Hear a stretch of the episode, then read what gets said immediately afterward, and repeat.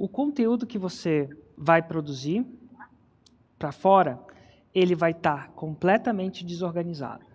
Ele em si só, quando a pessoa escuta um conteúdo, ela aprende muito. Mas ele, o próximo conteúdo não é sequência do conteúdo anterior. Você vai deixar algumas coisas fora. Algumas coisas eu nunca vou contar gratuitamente.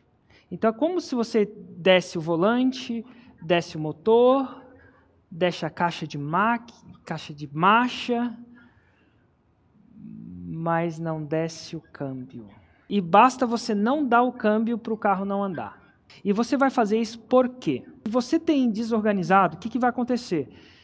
O seu conteúdo vai dar a noção do expertise, vai dar valor, porque senão a pessoa não vê, mas ela não chega a Roma. Porque ela, a desorganização vai mais confundir ela do que direcionar.